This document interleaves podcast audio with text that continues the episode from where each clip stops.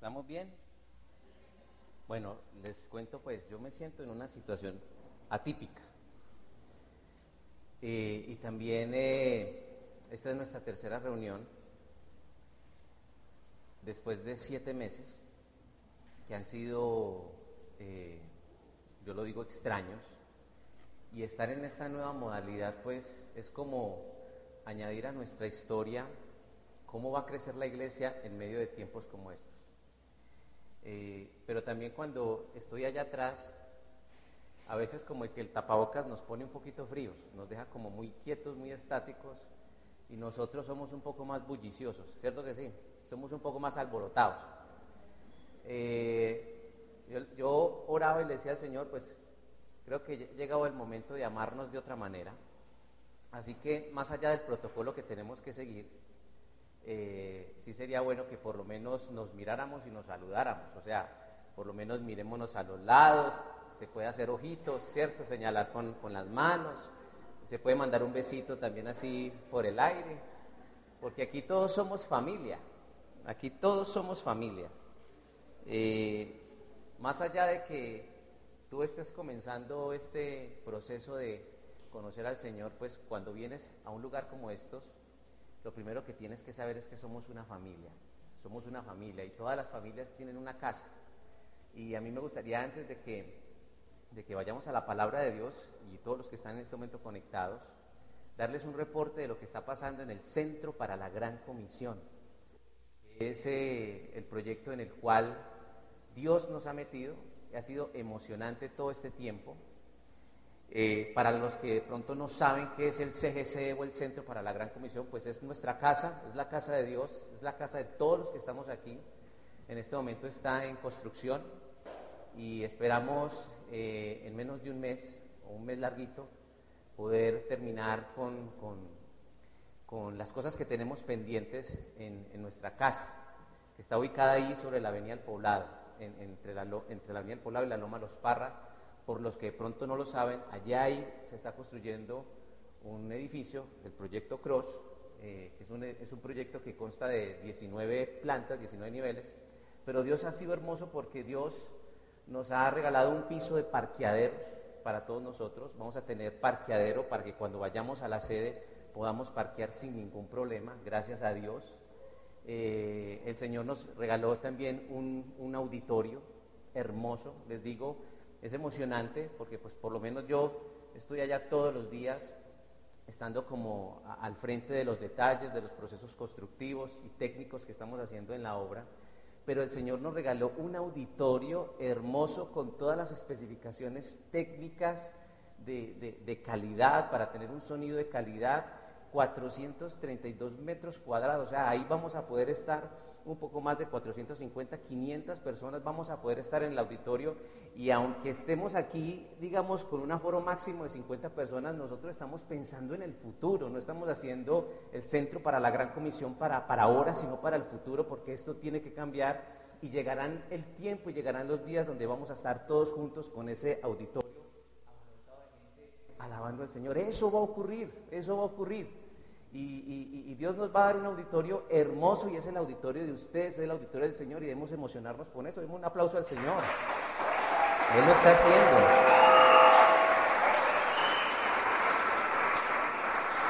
Otra, otra, otra de las cosas que el Señor nos, nos, nos va a entregar en, esa, en nuestra sede, en el CGC, es que vamos a tener tres salones de capacitación, cada uno para una capacidad de 80 personas.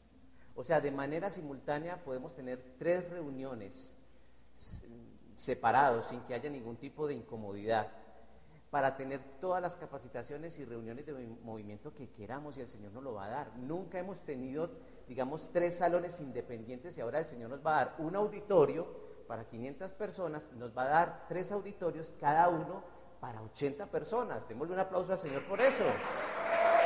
Eso es lo que nos va a dar el Señor. Y, el Señor también ha pensado en los niños. ¿Saben que nosotros vamos a tener un espacio para los niños? Vamos a tener una terraza para que los niños estén ahí. Y ya estamos invitando a toda la iglesia, a todas las personas que sueñen con nosotros cómo queremos tener ese lugar para los niños. Eh, el Señor dice que de los niños es el reino de los cielos, ¿sí? Y para ellos también debemos eh, acondicionar un buen lugar para que ellos estén tranquilos, para que cuando los papás estén acá en la reunión los, niños puedan estar con sus maestras, puedan pasarla muy bien y nosotros podamos estar tranquilos en, en tiempos como estos y el Señor nos va a dar un lugar especial para los niños. Además de eso, hay algo que a mí me emociona del CGC y es una terraza de 588 metros cuadrados. O sea, se imagina la terrazota que el Señor nos va a regalar. Es una terraza inmensa, descubierta sobre la avenida del poblado con una vista preciosa, 588 metros cuadrados, donde vamos a poder tener integraciones, donde vamos a poder tener células. Estamos pensando y soñando y estamos invitando a la gente que sueñe con nosotros cómo queremos ver esa terraza. ¿Cómo queremos ver esa terraza? Queremos ver esa terraza con, árboles artificiales o con árboles reales, con verdes, con materas, con luces, eh, con grama, sin grama, con este piso, con otro piso. Todavía no, no, no, de alguna manera estamos pensando cómo queremos tener ese lugar, porque va a ser el lugar para todos nosotros. Nunca hemos tenido un lugar, digamos, de esas especificaciones y Dios nos lo va a dar. Y todo esto ha sido un milagro, ha sido esfuerzo de muchos años de oración, muchos años donde de alguna manera Dios ha dado visión y ahora estamos a un mes donde el Señor nos va a entregar una sede con todas las condiciones. Y más allá de que sea emocionante tener esas instalaciones, nosotros tenemos muy claro que esa no es la iglesia. La iglesia somos nosotros.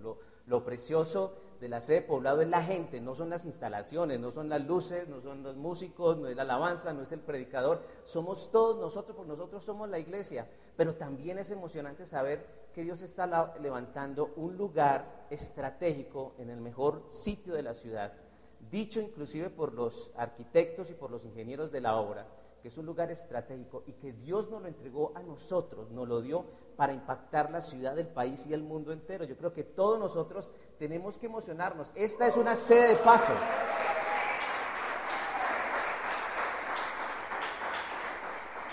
Esta, esta es una sede de paso. A mí y al equipo eh, nos impresiona la manera como Dios nos ha cuidado, porque en medio de la pandemia, pues ustedes se dieron cuenta que no pudimos reunirnos presencialmente y estuvimos en una, estamos en una transición para poder llegar al CGC y cómo Dios permitió que, se nos diera este lugar a través de personas fantásticas, personas que hacen parte de la sede poblado, eh, la doctora Albaluz y su familia, que nos permitieron estar aquí para que podamos comenzar presencialmente, tener las reuniones, una manera de calentarnos para lo que, a lo que vamos a llegar, porque estamos trabajando a contrarreloj, a toda marcha, para que nosotros podamos estar por lo menos en diciembre, podamos tener un par de reuniones allá en el CGC. Eso sí, les advierto una cosa, cuando lleguemos allí van a haber algunas cosas inconclusas.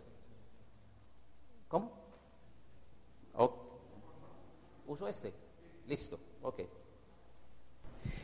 Eh, les estaba diciendo que eso sí les quiero advertir de, algo, y es que cuando lleguemos allá al CGC van a haber muchas cosas que quedaron, digamos que van a quedar pendientes. Y, es aquí donde me gustaría que todos nos uniéramos en oración. ¿sí? Una de las cosas que me ha impactado de todo este proceso es como Dios ha levantado personas dentro de la sede de nuestra iglesia, de toda la federación, de toda la ciudad, que han colocado su talento, su profesión al servicio del Centro para la Gran Comisión, desde los arquitectos, ingenieros, abogados, personas especialistas en bienes raíces nos han ayudado y son personas que hacen parte de esta hermosa familia y como de, manera voluntaria han ofrendado su tiempo y toda su capacidad para que esto se haga realidad. Y eso la verdad me ha conmovido. Y cuando tú vas a las escrituras, vas por ejemplo al libro de Éxodo, en el capítulo 35 por ejemplo y capítulo 36 para que se lo lean hoy en la noche, se van a dar cuenta cómo Dios levantó su casa cómo Dios levantó el tabernáculo de Moisés, cómo, Dios levantó el, templo de los judíos. Nunca esas dos cosas, esos dos lugares de congregación de su pueblo fueron eh, construidas por organizaciones independientes. Dios siempre ha querido que su pueblo se involucre en la obra, en la obra a todo nivel, en la evangelización, en el trato con la gente, en la consejería, pero también en levantar su casa porque somos una iglesia y somos una familia. Y, como nosotros tenemos muy claro, todos los que somos familia, todos tenemos que estar ahí, aportando nuestra oración, nuestro cuidado, un interés. No vamos a llegar a un lugar simplemente una casa para que nos atiendan, no, nosotros somos obreros, ¿sí o no? Somos obreros y como obreros pues metemos la mano en el arado y nos ensuciamos. Y una de las cosas que creo que va a ser claves en este tiempo es que estemos orando por el centro de la Gran Comisión. Ustedes se imaginan la cantidad de gente que están trabajando allá. Diariamente trabajan 200 personas, 200, 230 personas están involucradas allá, algunos trabajando en altura, que es un trabajo de alto riesgo, para la gloria de Dios no ha pasado nada, gracias a Dios, porque es una de las cosas que oramos al Señor y es que Dios proteja a todos los trabajadores, que Dios les dé sabiduría también a ellos para hacer el trabajo, que nos dé sabiduría a nosotros para saber guiar la obra, pero necesitamos rodear el CGC de nuestra oración, de nuestra oración para que las cosas se hagan bien, pero también para que las que falta por hacer las podamos lograr hacer a tiempo. Y yo quiero que ustedes en su celular que pueden anotar, yo quisiera darles a ustedes como una especie de acuerdo de oración, para que ustedes lo anoten y, ustedes puedan tener muy claro por qué orar cuando piensen en el centro para la gran comisión, que es la casa que Dios está preparando. Ustedes abran su blog de notas y, y empiecen a leer cuáles son las peticiones de oración. Les digo una cosa, necesitamos orar por el aire acondicionado del Centro para la Gran Comisión, del auditorio. ¿Ustedes se imaginan 500 personas reunidas allá sin un aire acondicionado? Nos morimos, ¿sí? Por dicho, no hay reunión, no hay manera, nos asamos, eso sería un asadero de pollos. Necesitamos orar por el aire acondicionado.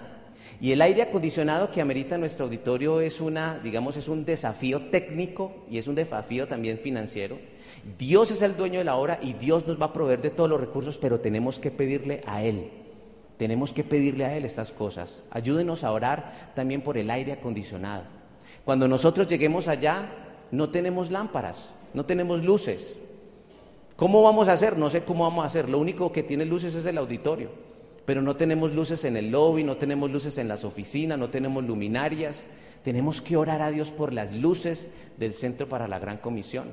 Vamos a encontrar, cuando entremos allá, vamos a encontrar unos muros que están pelados, por decirlo así, solamente vamos a ver el ladrillo, porque necesitamos definir los acabados. Necesitamos que Dios nos dé los recursos para, para, los ladrillos, para el revoque, para la pintura.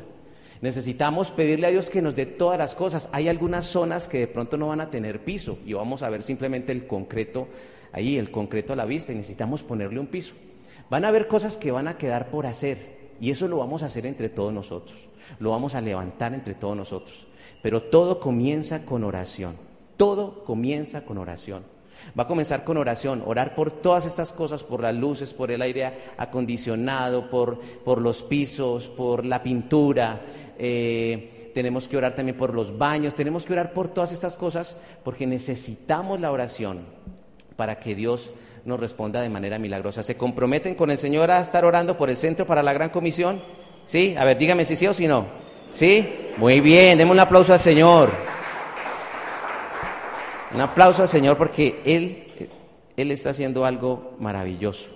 Tenemos que darle lo mejor. Bien, vamos a ir a Éxodo capítulo 3, en nuestra escritura, en la Biblia, Éxodo capítulo 3.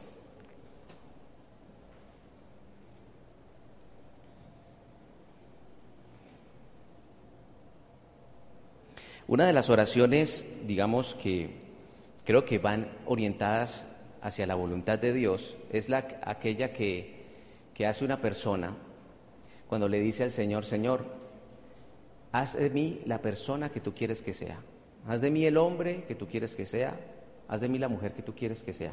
Lo que tú tienes en mente conmigo, hazlo. Cuando uno hace una oración de ese estilo, yo creo que se cumple lo que dice la Escritura, y es que cuando oramos conforme a su voluntad, dice la Biblia que Él nos oye. Y si Él nos oye, sabemos que tenemos todas las cosas que le hemos pedido. Cuando tú le oras al Señor y le dices, Señor, haz de mí la persona que tú quieres que sea, es una oración que tiene eco en el corazón de Dios, que el Señor toma muy en serio. Y una de las cosas que tú encuentras en la Biblia acerca de cuál es el deseo de Dios para la transformación de carácter en nosotros es que el Señor quiere que seamos como su Hijo, como Jesús. Repite conmigo, el Padre quiere que sea como Jesús. Dios Padre quiere que tú seas como Jesús. algunos podríamos pensar que esto es totalmente imposible, no podemos ser como Jesús. Jesús es una cosa nosotros somos otra. Pero la verdad es que lo que muestra la Biblia es que Dios trabaja de tal manera que el carácter de su Hijo Jesús se manifiesta en nosotros. Por supuesto, Dios ha colocado una personalidad y una manera de ser que cada uno de nosotros eh, es diferente.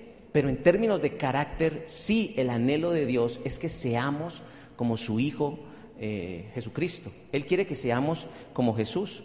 Y para ser como Jesús, Dios tiene que proyectarnos a desafíos y a proyectos que en la mayoría de los casos son superiores, o sea, superan nuestras capacidades, superan nuestro, digamos, nuestras competencias.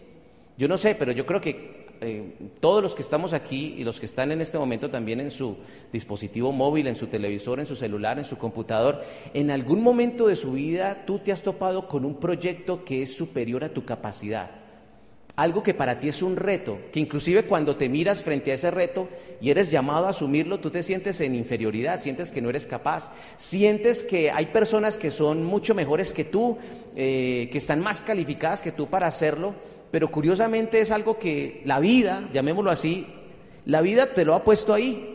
Y, uno entra a hacer esas valoraciones, uno sabe que no es simplemente la vida por accidentalidad, sino que es Dios, porque para el Señor, eh, para Dios formar el carácter de su Hijo en nosotros, tiene que pasarnos por diferentes etapas de la vida de crecimiento. ¿Sí? Somos, nacemos, crecemos, nos reproducimos y finalmente morimos. Pero tenemos que llegar paso a paso a crecimientos, a niveles de madurez. Y para eso tenemos que vivir diferentes cosas. Y cuando uno está de alguna manera frente a uno de esos proyectos, que es un proyecto grande, algo que te desafía, generalmente uno se descalifica, uno siente que no es capaz. Y la única manera en la cual nuestra fe es desarrollada es cuando eso supera nuestras capacidades y nuestras competencias. Cuando uno siente que por sus capacidades tú puedes abordar el proyecto, el problema, pues la verdad es que ahí no se desarrolla la fe.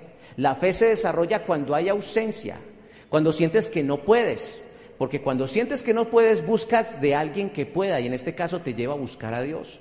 Entonces en la vida vamos a encontrar infinidad de situaciones, de cosas en donde creemos que no podemos manejarlo y Dios lo coloca delante de nosotros para que nuestra fe se active, para que se desarrolle nuestro carácter, para que se desarrolle el carácter de Jesús y se, y se levante la fe, porque lo que el Señor quiere es desarrollar nuestra fe, que es nuestra confianza en Él. Y me parece muy, muy pertinente que en Éxodo capítulo 3 revisemos, por ejemplo, lo que le pasó a Moisés. Vamos a ir a Éxodo 3 en el versículo 1. Éxodo capítulo 3, versículo 1. Dice, apacentando Moisés las ovejas de Jetro, su suegro, sacerdote de Madián, llevó las ovejas a través del desierto y llegó hasta Oreb, monte de Dios. Y se le apareció el ángel del Señor en una llama de fuego en medio de una zarza. Y él miró y vio que la zarza ardía en fuego y la zarza no se consumía. Entonces Moisés dijo, iré yo ahora y veré esta grande visión. ¿Por qué causa la zarza no se quema? Versículo 4. Viendo Jehová que él iba a ver, lo llamó Dios en medio de la zarza y dijo, Moisés, Moisés. Y él respondió, venme aquí. Y dijo, no te acerques, quita tu calzado de tus pies, porque el lugar en el que tú estás, tierra santa es.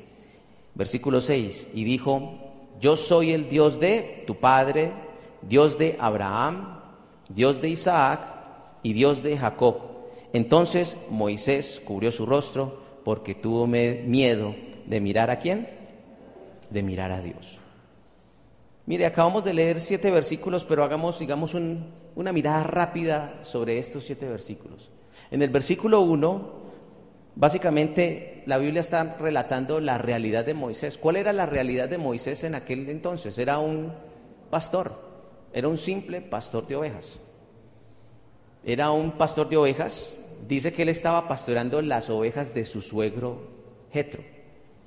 Y el contexto en el que está escrito este, digamos, la escritura, esta historia, ya Moisés era un hombre muy maduro, más o menos alrededor de 80 años tenía el hombre. ¿sí? 80 años, o sea, ya era una persona entrada en, edad. Y era un pastor, estaba pastoreando las ovejas de, de su suegro.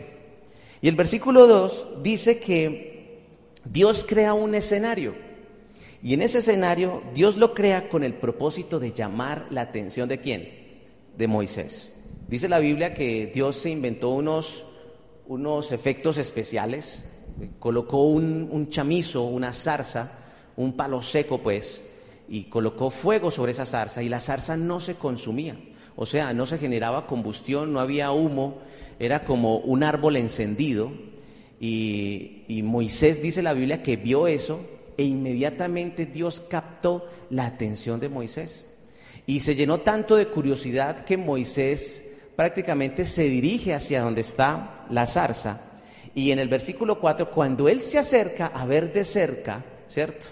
a, ver esta zarza, verla de cerca, en ese momento él escucha una voz y es la voz del Señor que lo llama Moisés, Moisés. Y él dijo, aquí estoy. Dios le habla a él y lo llama y lo llama dos veces.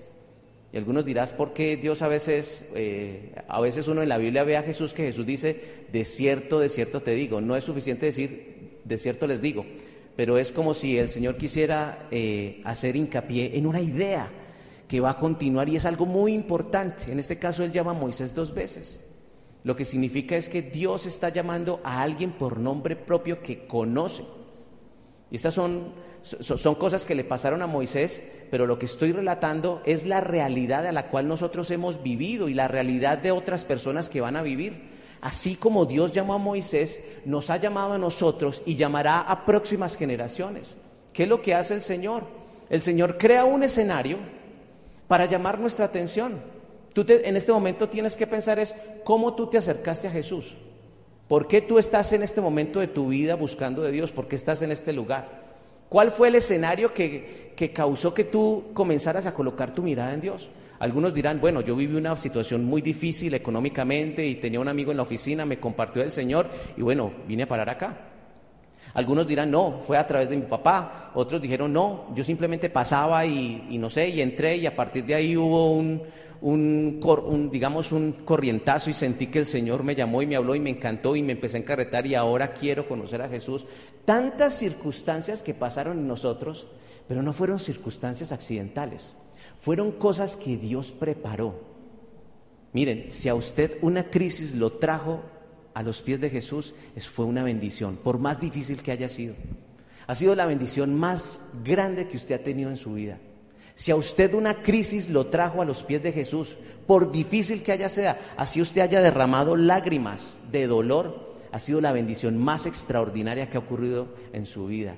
Dios crea un escenario se inventa una zarza, seguramente conociendo a Moisés como un hombre curioso, dijo, yo sé que colocando un chamizo con fuego, ese hombre va allá, y cuando esté allá le voy a hablar. Y cuando estaba allí, Dios le habla, y Moisés le responde, aquí estoy. ¿Y qué hace el Señor? En el versículo 6, el Señor se presenta y dice, yo soy el Dios de tu papá, yo soy el Dios de Abraham, de Isaac, Dios de Jacob. Y dice la escritura que en ese momento Moisés cubrió su rostro. O sea, Moisés sabía quién era quien estaba hablando. Él había escuchado del Dios de su padre, el Dios de Abraham, de Isaac, de Jacob, los patriarcas, los padres de aquel pueblo eh, hebreo. Sabía que le estaba hablando el mismo Dios. Y fue un momento único en su vida. Fue un momento de inflexión, fue un punto de inflexión, un punto de cambio en la vida de Moisés, 80 años después. 80 años, un punto de inflexión, porque a partir de aquí la vida de Moisés cambia radicalmente. Y es lo que en ti ha pasado y tiene que pasar, que cuando conoces a Jesús, inmediatamente un punto de inflexión, un cambio de giro en la curva. Hay un antes y un después en tu vida, porque conoces al Señor. Y ese cambio Moisés lo va a tener capítulos más adelante, van a ustedes a leer la historia y se darán cuenta que este hombre no fue el mismo. Después de este encuentro con Dios, este hombre cambió totalmente. Miren, una persona que conozca de verdad al Señor, que se haya topado con su gracia, con su amor, con su poder, que la misma presencia de Dios te haya rodeado y que estés delante de Él, tú nunca te vas a apartar de Él. Nunca, nunca. Así sea como la historia del hijo pródigo, que el hijo pródigo estaba en la casa de su padre y luego se fue y se parrandió e hizo y deshizo, pero finalmente volvió, porque el que es hijo vuelve a casa. El que es hijo vuelve a casa. No hay nada mejor que el Señor. No, no, no hay vida más miserable que estar lejos de Dios. La tragedia más grande de la historia fue que el hombre le haya dado la espalda a Dios. Y sigue siendo una tragedia en nuestras vidas que nosotros conociendo esta preciosa verdad de la palabra de Dios y conociéndole a Él, le demos la espalda. No tiene sentido vivir si no es de la mano de Él. Nuestra vida no tiene valor si Él no está en medio de nosotros. Con razón la escritura en, en 2 de Timoteo capítulo 4 dice que nosotros somos como tesoros envueltos en barro. ¿sí? Él es el tesoro y nosotros somos el barro. Nosotros no tenemos valor en sí. Quien le da valor a nuestra vida es el Señor. Él es el que le da valor a nuestra vida. Pero en el versículo 6 dice que cuando él escuchó la voz de Dios, lo llamó y, él, y Moisés dice, aquí estoy, y Dios se presenta, él dice, mira, yo soy el Dios de tu padre, de Abraham, Isaac y Jacob. Dice la escritura que Moisés tuvo una reacción. ¿Cuál fue la reacción que tuvo Moisés? Mírala en la Biblia. ¿Qué tuvo? Dice la escritura que tuvo qué? Miedo. La Biblia dice que él tuvo miedo. Dice, tuvo miedo de mirar a Dios. No fue una experiencia romántica, no. Este llamamiento, este, este encuentro de Moisés con Dios fue una, una experiencia miedosa. Fue miedosa. Dice que tuvo miedo de mirar a Dios. ¿Cómo habrá sido la presencia de Dios? Que cuando él escuchó esa voz, él sintió miedo y dice que él cubrió su rostro, él no quería ver a Dios. Y esto no está muy lejos de lo que dice la escritura con, otros hombres. Isaías, por ejemplo, decía que, que, cuando veía al Señor, cuando tuvo la visión, Isaías capítulo 6, él dice que él sentía que moría. Dice el padre de Sansón, Manoa, dice que cuando él vio el ángel de Jehová, él decía que iba a morir. El pueblo de Israel, en, cuando estaban en aquel monte y Dios estaba hablando con el pueblo, dice la escritura que el pueblo sintió miedo y le decía a Moisés, Moisés, que Dios no hable con nosotros, habla tú con él, pero que él no hable con nosotros. Estaban muertos de miedo y aterrorizados. La presencia de Dios se manifestó en su vida de tal manera que no fue un encuentro romántico, fue algo realmente duro encontrarse con esa realidad. No fue un encuentro romántico ni corazoncitos, no, fue realmente aterrador estar delante de Dios. Con razón el, el apóstol Pablo dice, hey, no se engañen, nadie puede burlarse de Dios, nadie puede burlarse de Dios. Y luego dice, horrenda cosa es caer en manos del Dios vivo, como quien dice, a Dios no, de Dios no podemos burlarnos, Él es en serio. Y Él cuando toma la vida de alguien es en serio, Dios no charla, ¿sí? Él, él toma nuestras oraciones en serio, nosotros a veces le tomamos a la ligera. Él es, él es, él es el amor, digamos, el, todo el concepto del amor, pero Dios también es justo. Y la Biblia dice que nosotros, como sus hijos, tenemos que temer a su nombre. Y temer a su nombre tiene que ver con el respeto, la reverencia que nosotros tenemos delante de Dios. De hecho, el Salmo 25.4 dice que el temor de Dios es la llave que abre su corazón. Cuando nosotros tememos a Dios, de hecho, ¿cómo podemos decir nosotros que amamos al Señor? Pues dice la Biblia, cuando tú te apartas del pecado. La mejor manera de nosotros demostrar que amamos a Dios es cuando tú voluntariamente, tú y yo, nos apartamos del pecado. El Evangelio de Juan en el capítulo 14, versículo 21, Jesús relacionó el amor con la obediencia. Dice, ustedes me aman si hacen lo que yo les digo. Si ustedes me obedecen, realmente están, están demostrando que me aman. Moisés tuvo un encuentro con el Señor que para él fue algo miedoso, pero a partir de ahí él se dio cuenta de una realidad. Hay un Dios, hay un Dios, que yo había oído, de oídas había oído, pero ahora lo escucho. Y dice la escritura en el versículo 7 que Dios comienza a hablarle y le plantea un tremendo proyecto, un proyecto que Dios no le había confiado a nadie, solamente a Moisés. Un proyecto que Dios nunca, digamos, en la escritura le había confiado a otra persona. Era algo que Dios tenía reservado para Moisés. Y esto es similar a cosas que Dios tiene reservadas para nosotros.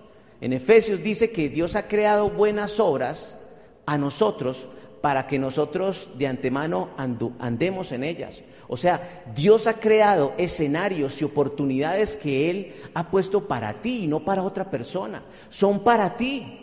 Y cuando tú vas de la mano de Dios y ves las oportunidades y ves cómo las cosas se pasan delante de ti, tienes que saber, tienes que saber discernir que quizás ese gran proyecto, que quizás eso que tú estás presentando es lo que Dios preparó de antemano para que tú lo vivas, para que camines sobre eso. Pero cuando tú y yo estamos desconectados de Él y no estamos mirándolo a Él, se nos pasa la vida y las oportunidades y vivimos en una completa frustración. ¿Por qué? Porque no vivimos de acuerdo al propósito para el cual fuimos creados. La frustración más grande que puede tener el hombre es sentir que su vida no tiene sentido, que no hay propósito, que está sobre la tierra simplemente para consumir oxígeno, pero que no hay nada para hacer, que no hay pasión, que no hay nada, que no hay futuro, que no hay proyección. Eso es terrible. Eso es estar muerto en vida. La Biblia dice que Dios nos creó con un propósito, pero solo ese propósito puedes conocerlo en la medida que camines con Él.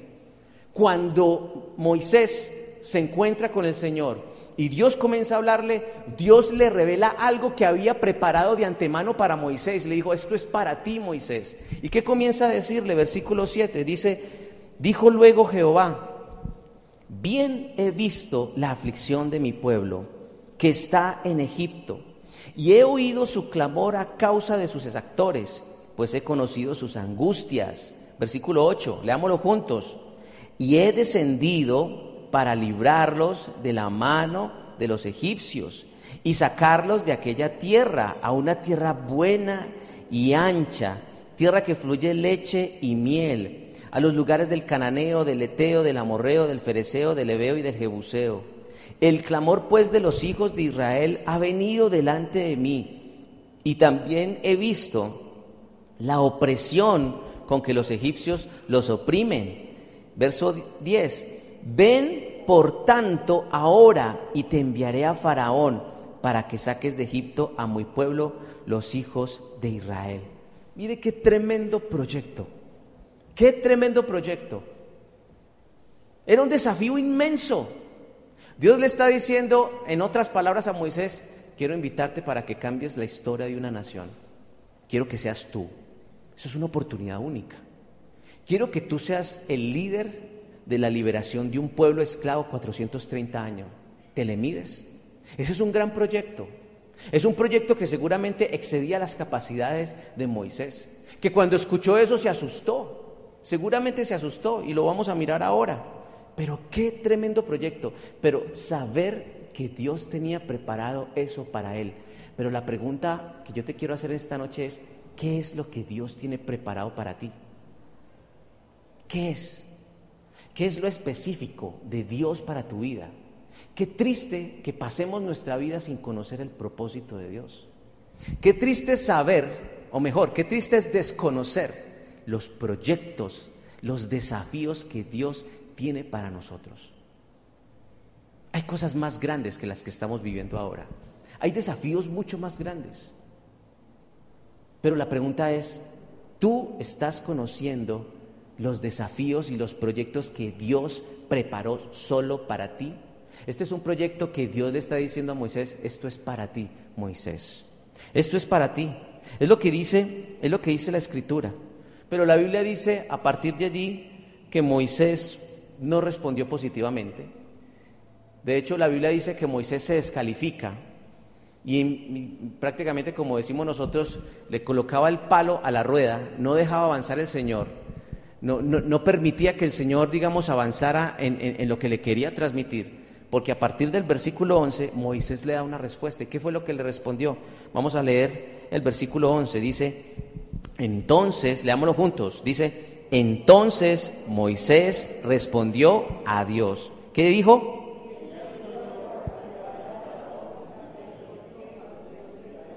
¿Quién soy yo para que vaya a Faraón y saque de Egipto a los hijos de Israel? ¿Quién soy yo? ¿Quién soy yo para que yo pueda capitanear, liderar, dirigir semejante proyecto? ¿quién soy yo? Él se pregunta. O sea, es como si Moisés estuviera cuestionando, confrontando a Dios, pero ¿quién soy yo? Pero también puede ser una pregunta que Moisés se hace a sí mismo, ¿quién soy yo? ¿Quién soy yo? Yo no soy capaz de esto. ¿Quién soy yo para que vaya a Faraón y saque de Egipto a los hijos de Israel? O sea, prácticamente Moisés lo que hace es compararse con otro. Él está diciendo, ¿quién soy yo? Versículo 1, ¿quién es Moisés hasta ese momento de la historia? Un pastor, ¿de qué? De ovejas. De hecho, versículo 1, dice que está pastoreando las ovejas de quién? De su suegro, ni siquiera eran sus ovejas, ni siquiera era su empresa, era un asalariado, 80 años. Pero miremos la historia de Moisés, 40 años en la casa real egipcia. Saben que lo encontraron en las aguas, fue adoptado, fue criado con, con, la cultura y la religión de los egipcios. Fue criado en la mejor universidad, con los mejores maestros, la mejor capacitación, los mejores estudios, con todo el dinero, con todo el poder, con una proyección política poderosa, increíble. Estuvo 40 años así, pero hubo un momento en su vida que todo eso cambió. ¿Saben cuándo, qué fue lo que pasó? Dice la escritura que Moisés eh, se agarró con un capataz porque estaba maltratando a, a una persona del pueblo de los hebreos y dice la Biblia que Moisés eh, lo mató defendiendo a esta persona y tuvo que huir. Y a partir de ahí comienza una historia diferente. Y él se radica en el desierto. Y a partir del versículo 3 se empieza a contar la historia de él. Pasó 40 años más en el desierto. Y a los 80 años él está pastoreando las ovejas de su suegro. Ni siquiera era su propia empresa. Era la empresa de otro, quizás un asalariado.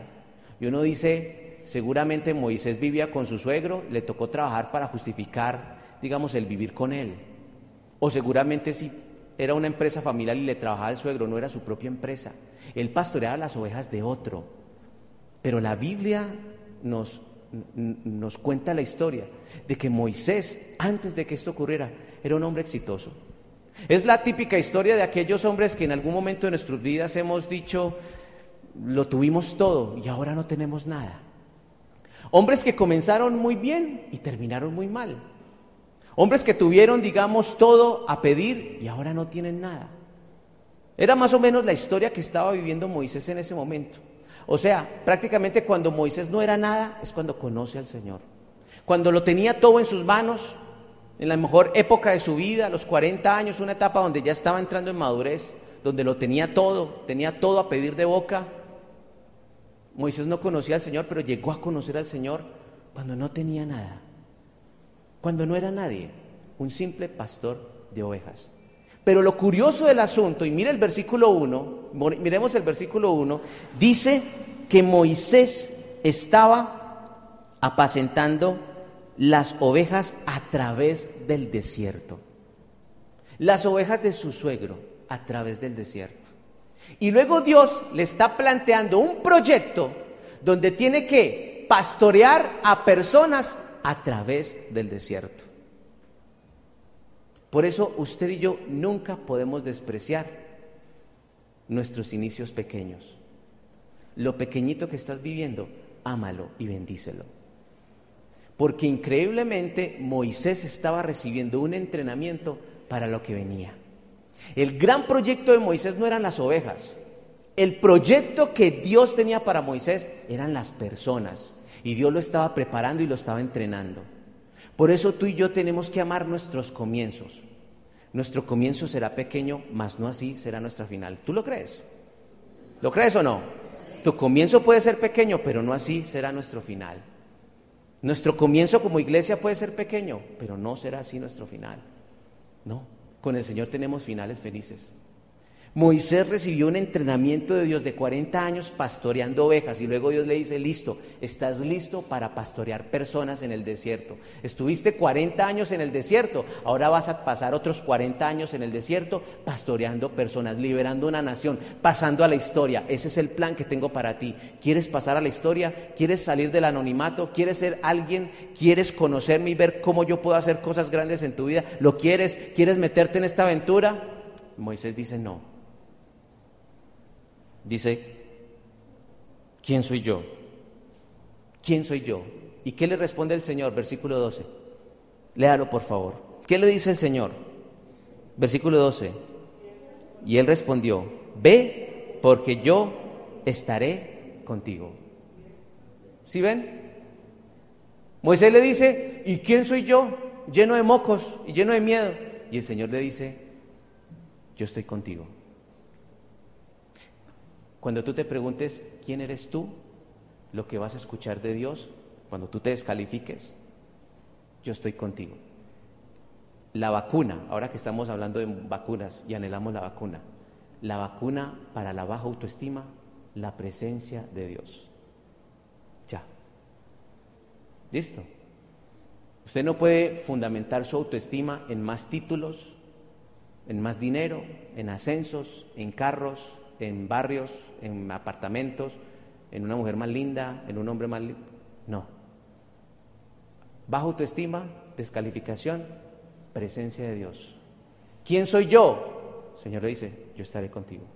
Como quien dice, no importa quién es usted, no importa, yo estaré contigo. Ve, porque yo estaré contigo. Pero la respuesta de Moisés refleja la típica frustración normal que tiene una persona cuando se descalifica y cuando nosotros comparamos nuestro yo ideal con nuestro yo real, que creo que todos nosotros hemos tenido esa, digamos, ese dilema. El yo ideal, cada persona tiene un yo ideal y un yo real. El yo ideal es lo que tú quieres ser, pero el yo real es lo que realmente eres. Él vio su yo real, soy un pastor de ovejas y me está diciendo que vayan de Faraón. Yo no califico. ¿Cuál sería el yo ideal de, Moisés para ir a Faraón? pues yo también ser un político prestante de una nación poderosa, con todo un ejército, digamos, con una cuadrilla de, comandantes y, dinero, y entonces yo voy y hablo de tú a tú con Faraón. No, eres tú un humilde pastor de ovejas, ni siquiera tienes tu propia empresa, eres un asalariado. Pero yo estoy contigo, es suficiente. Baja autoestima, descalificación, presencia de Dios. Sencillo. Te evitas de ir al psicólogo. Presencia de Dios. Yo estoy contigo. No pasa nada. Confía en mí. Yo estoy contigo. Menos crisis. Menos drama. Fácil. Y gratis. Y gratis. Presencia de Dios. Me apropio de su presencia. De su realidad. Él está conmigo. No importa voy a la junta, voy a rendir cuentas, voy a ir a la empresa, voy a hacer la presentación, me le voy a declarar, le voy a pedir matrimonio, voy a poner la cara al banco. Él está conmigo, suficiente. Esa es una experiencia que todo cristiano tiene que tener en su realidad. Tomar el, el toro por los cuernos. ¿Por qué? Porque Él está conmigo. Eso es lo que dice la escritura. Y yo creo que a todos nosotros nos ha pasado, eh, eh, a veces se trae ese, conflicto entre el yo ideal y el yo real y es cuando tú te encuentras con tus amigos, los amigos del colegio y la universidad y te preguntan, bueno, ¿y cómo vas vos? ¿Y cómo estás? Y uno para no quedar detrás porque uno los ve bien montados, ve en el carro que llegaron, uno va viendo las fotos en Instagram, pero ya se los encontró uno de frente y uno empieza a decir cosas que no son. ¿Les ha pasado o no? Como para, no, como para, como para mantener por lo menos el nivel. Como estamos por debajo, entonces mantenemos el nivel. Y a veces hasta conchudos somos de subirlo. Y es un yo ideal, pero no es la realidad. No es la realidad. O es como cuando, por ejemplo, a nosotros, debería estar con esto, ya debería ganar esto, debería tener este carro, esta casa, mínimo debería ganarme esto, ya debería tener novio, ya debería estar pensando en casarme, mi yo ideal pero nada de eso es real y entro en conflicto. Yo ideal, yo real. Entro en conflicto. Esas preguntas no es que sean malas, pero generalmente el ser humano tiene un, digamos, un punto débil, es que cuando se compara generalmente pierde. Siempre nos, nos comparamos con algo en lo cual nosotros perdemos, afecta nuestra autoestima. Pero el Señor dice, es muy sencillo, yo estoy contigo. Es bueno hacerse las preguntas, sí, porque la Biblia dice, lo que el hombre siembra, recoge. O sea, lo que somos ahora ha sido el resultado de las decisiones que hemos tomado. Eso está claro. pero tampoco puede ser en tu vida un lastre y lacerarte, porque ha llegado un momento de tu vida, ¿sí? una edad en tu vida donde no has podido alcanzar lo que has querido. Eso no se puede convertir en una atadura en tu vida. Tienes que liberarte de eso, porque el Señor está contigo, porque los tiempos es de Dios. Lo único que tú y yo tenemos que hacerlo es seguirle, obedecerle. Y todo lo que Dios ponga en el camino va a ser para nuestra bendición. Salomón lo describió muy sencillo, dice, el todo del hombre, el todo de todas las cosas, el todo del hombre, teme a Dios y guarda sus mandamientos. Ese es el éxito según Dios. Teme a Dios y guarda sus mandamientos. ¿Cuál es la moraleja? No te descalifiques. Frente a esos desafíos, no te descalifiques. No se trata de quién eres, se trata de con quién estás. No se trata de quién eres, se trata de qué? ¿Con quién estás? Diga, no se trata de mí, se trata de Él. Él está contigo, está seguro. ¿Tienes dudas de su presencia en tu vida? Estás en problemas, serios problemas. Pero si Él está contigo, va seguro. En el capítulo 4 eh, este Moisés es tremendo, pero sigue generándose la conversación. Y en el capítulo 4, en el versículo 1, Moisés vuelve a decirle al Señor, mira, yo no sirvo para esto, te lo voy a demostrar. Dice el versículo 4, el, perdón, el capítulo 4, versículo, versículo 1, dice, entonces, dice, eh, Éxodo 4, 1, dice, he aquí que ellos que no me creerán. O sea, Dios le está diciendo, vea, vaya Faraón, vaya al pueblo y dígales que yo los voy a rescatar, los voy a liberar, les voy a dar una tierra súper. Pero entonces Moisés sigue metiendo palo a la rueda, entonces dice, he aquí que ellos no me creerán ni oirán mi voz, porque dirán, no te ha parecido Jehová. O sea, usted es un loco, usted está loco, usted no sabe ni lo que dice, no me van a creer. ¿Y qué le responde el Señor? Mire lo que dice el versículo 2 hasta el versículo 9. Dice, y Jehová dijo, ¿qué es eso que tienes en tu mano? Y él respondió, una vara. Y le dijo, échala en tierra. Y él la echó en tierra y se hizo qué? Una culebra. Y Moisés salió corriendo. Versículo 4 dice, entonces dijo Jehová a Moisés, extiende tu mano y tómala por dice, extiende tu mano y tómala por la cola. Y él extendió su mano y la tomó y se volvió la vara en su mano. O sea, mire pues el numerito de magia tan macho que pasó ahí. Y luego el Señor le dice, por esto creerán que te ha parecido Jehová, el Dios de tus padres, el Dios de Abraham, de Isaac y el Dios de Jacob. O sea, como quien dice, vea, con esto, usted, esto que acabo de hacer acá, usted lo va a hacer delante de ellos y ellos van a creer que es verdad porque nadie sabe hacer eso, solamente lo sé hacer yo. O sea, el Señor tiene todos los efectos especiales. Entonces pone una zarza ardiendo y llama la atención de Moisés y luego tira una vara, un palo y se convierte en culebra. El Señor no tiene problemas para eso. Y le dice, y usted lo va a hacer, lo va a hacer usted. Y ellos van a creer porque ninguno de ellos son capaces de hacerlo. Y luego le dice, versículo 5, por esto creerán que te ha parecido Jehová, el Dios de tus padres, dice el Dios de Abraham, el Dios de Isaac y el Dios de Jacob. Dice el verso 6.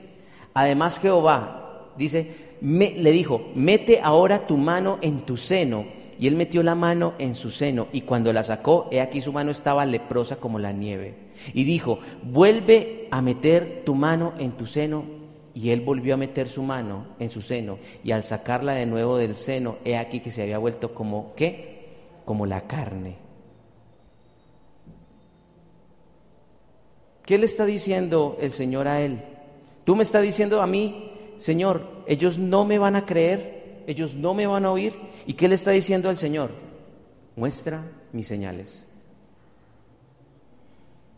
Tenga claro algo, cuando usted y yo somos llamados por Dios, aquí en la cabeza, los milagros nos siguen. Los milagros. Cuando estés llamado por Dios, los milagros te siguen. Te van a seguir. Dios te va a respaldar. Si te metió en ese proyecto, por, supuesto, Tú aceptas porque Dios también trabaja en cooperación. Él te va a respaldar, no te va a dejar solo. Él no te va a dejar solo, Él te va a respaldar. Te siguen los milagros. Eso es lo que nos muestra la escritura. Entonces una vara se convirtió en serpiente, entonces metió su mano, se convirtió en lepra, la volvió y la sacó, se convirtió en, en carne normal. Y luego él va con la vara, toca un río y se convierte en sangre. Esos son milagros. ¿Quién podía hacer eso? Eso lo hace una persona que está respaldada por un Dios. Cuando tú estás seguro de su presencia, los milagros extraordinarios van a ocurrir en tu trabajo, en tu familia, en tu entorno. ¿Por qué? Porque Él está contigo. Porque no importa quién seas tú, importa quién está contigo. Lo más importante, su presencia. Su presencia. Presencia que hay que cuidar. Presencia que hay que cuidar. Hay que cuidarla con tu vida. La presencia de Dios es como cuando tú proteges una, una llama de fuego, que la proteges del viento para que no se apague. Tienes que cuidar su presencia en tu vida. La presencia de Él es una realidad que no podemos negar. Y aquellos que gozan de esta presencia y la viven en su vida, van a ver milagros, porque Dios va a respaldar esos milagros. A una persona llamada lo siguen los milagros de Dios. Y mire lo que sigue diciendo el versículo 10. Entonces, no contento con esto, Moisés le dice, entonces dijo Moisés a Jehová, ay Señor, como quien dice, vea, venga pues yo le digo una cosa, yo nunca he sido hombre de fácil palabra, ni antes ni desde que hablas a tu siervo, porque soy tardo en el habla y torpe de qué? De lengua. ¿Y qué le respondió el Señor? Versículo 11 dice, y el Señor le respondió, ¿quién, te, ¿quién dio la boca al hombre? ¿O quién hizo al mudo y al sordo, al que ve y al ciego? ¿No soy yo Jehová? Dice, ahora pues ve, yo estaré con tu boca y te enseñaré lo que hayas de hablar. Moisés le dice, va, listo, usted va a estar conmigo. ¿Cierto? Perfecto. Bueno, ellos no me vayan a querer, listo, los milagros. Bueno, pero hay un problema, yo no sé hablar. Entonces, nunca he sido bueno hablando, la excusa de Moisés. Y Dios le dice, yo hice tu boca y estaré en ella. Yo te hice, yo sé que no sabes hablar, pero yo estaré en tu boca. Otra vez, su presencia. Yo estaré, yo estaré, yo estaré. Lo voy a repetir varias veces. Yo estaré. Si habla la Biblia por sí sola, yo estaré. Cuando usted piensa que Él no va a estar, y eso es verdad, es un problema. Pero cuando Él está y tú no crees que Él está, también hay un problema. Pero la realidad es que Él ha dicho, no te dejaré y nunca te desampararé. El versículo de la Gran Comisión en Mateo dice, porque yo estaré con ustedes todos los días, ¿hasta cuándo? Hasta el fin del mundo. Él está con nosotros. Él está con nosotros. Eso es lo que dice la Escritura. Y mire lo que, lo que, lo, que nos dice en el versículo 13. Versículo 13 dice, y él le dijo, ay Señor, te tengo otra. Mira, envíate ruego por medio del que debes enviar. Entonces Jehová se enojó. Entonces uno ve como que al Señor ya le salió el bloque, como que qué man tan cansón. Porque le estoy dando todas las razones para que salga adelante en este tremendo proyecto, que es un proyecto que va a partir la historia, y le estoy diciendo a él que venga conmigo, ¿sí? Para que lo conozcan, ¿cierto? para que glorifique mi nombre, para que comparta esta gran aventura. Y él me sigue poniendo problemas. Yo creo que así somos nosotros. Entonces el Señor dice, y Jehová se enojó contra Moisés. Yo me imagino que le habló en otro tonito. El Señor siempre nos habla con amor, pero yo creo que aquí fue un poco más fuerte, más, ¿cierto? Y dice la escritura, versículo 14, no conozco yo a tu hermano Aarón, levita, y que él habla bien o sea, en la familia hay alguien que habla muy bien, es su hermano, y dice, he aquí que él saldrá a recibirte y al verte se alegrará en su corazón. Tú hablarás a él y pondrás en su boca las palabras, y yo estaré con tu boca y con la suya, y os enseñaré lo que hayas de venir. Dice, y él hablará por ti al pueblo, y él te será en tu lugar de boca, y tú serás para él en lugar de Dios, y tomarás en tu mano esta vara con la cual harás señales. Entonces, ¿qué le dijo Moisés? Señor, es mejor que encuentres a alguien mejor que yo. Alguien mejor que yo, porque eso es lo que significa el versículo 13. Dice, Señor, envíate ruego por medio del que debes enviarles. Lo que está diciendo es, Señor, ¿sabes qué? Esa vacante yo no la ocupo, otra persona. ¿Sí? Y el Señor se enojó y le dice, no, problemas de habla, en tu familia tienes un hermano, habla muy bonito, muy bonito. Pues bien, Él será como tu boca. Él será como tu boca. Y dice, pero tú serás en Él como Dios, en lugar de Dios. Como quien dice, Él, usted va a tener a alguien que lo va a apoyar en ese proyecto. Mire, cuando usted está en un proyecto de Dios, Dios va a colocar personas que van a ayudarlo a usted, lo van a poner ahí. Porque Él nos da todas las cosas, porque su presencia está en medio de nosotros. Dios conoce nuestras incapacidades, pero eso no lo limita a usarnos. Eso es lo que dice la escritura. Es por eso que cuando nosotros estamos en nuestra vida cotidiana y estamos llenos de su presencia, tienes que estar seguro, porque lo único que le da seguridad a tu, a tu vida es la presencia de Él, es su presencia. Es la presencia que yo quiero invitarte que invoquemos en esta, en esta tarde. Que respires su presencia, su presencia. Porque para todos los males que tenía Moisés, el Señor le dijo, mi presencia, mi presencia en tu boca, mi presencia en tu vida, no tus capacidades, no tus credenciales, mi presencia, mi presencia. Vamos a ponernos de pie, invocar su presencia, a valorar su presencia, para decirte, a ti Señor,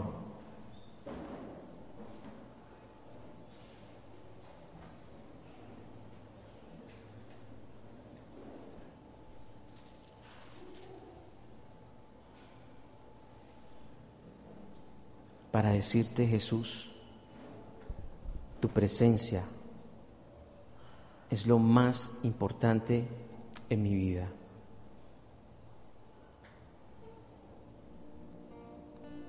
Presencia es lo que necesito. Saber que no estoy solo, Señor.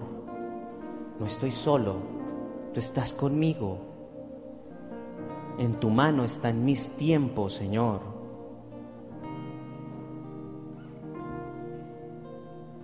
Tú lo llenas todo. Así como le dijiste a Moisés, yo soy el que soy. Yo soy el Dios de.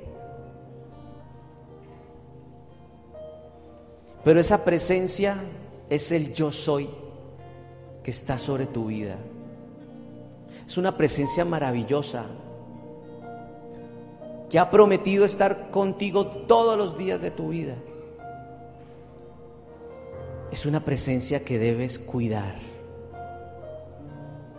que debes reverenciar y respetar, que debes temer ante esa presencia, porque Él es bueno, pero también es justo. Es la presencia que te seduce, es la presencia que es más fuerte que tú, que transforma nuestra vida y nuestra realidad. Es la presencia que nos desnuda ante Él y muestra todas nuestras falencias, debilidades, pero es esa presencia que también muestra su poder, su santidad, su perfección, su autoridad, su soberanía, su magnificencia, su gloria, su presencia. Dile a Jesús, quiero amar tu presencia, Señor. Quiero amarte a ti. Quiero amar tu persona. Espíritu Santo, amarte, llenarme de ti. Dile ahí donde estás. Tú, dile ahí, Quiero amarte a ti, Espíritu Santo. Porque Él responde al amor. Y quiero embriagarme de ti, Espíritu Santo.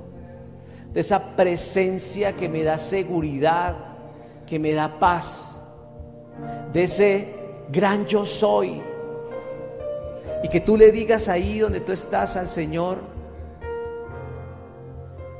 ¿quién eres tú, Señor? Y puedas decirle, tú eres lo más importante en mi vida, Señor. Pero el Señor quiere recordarte una vez más y revelarte a ti para que lo entiendas. Yo soy tu sanador. Yo soy tu guardador. Yo soy el que tengo tus tiempos en mi mano.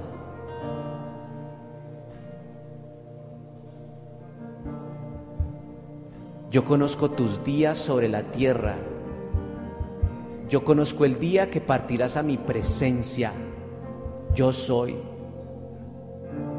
Yo tengo el control. Yo soy tu proveedor. Yo soy tu descanso, dice el Señor. No es ni Netflix, no son tus amigos, no es tu alcoba, tu cuarto. Él es tu descanso. El Señor dice, yo soy tu descanso. Y si tu alma está cansada, yo soy quien te descanso. Búscame y vivirás, dice el Señor. Búscame. Buscad al Señor mientras pueda ser hallado. Buscad a Jehová mientras pueda ser hallado. Busca al Señor y vivirá tu alma. Yo soy tu paz, dice el Señor.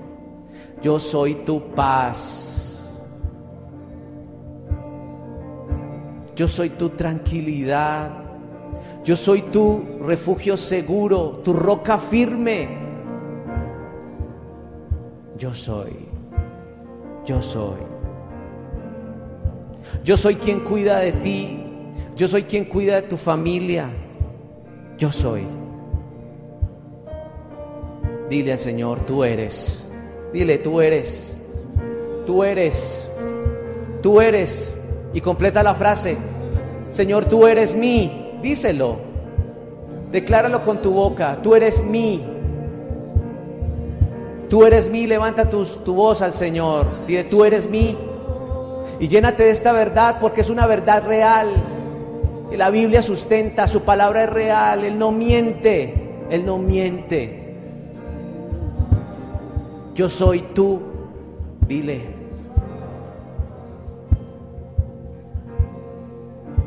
Gracias Señor. Amamos tu presencia. Amamos tu presencia. Amamos tu presencia Jesús.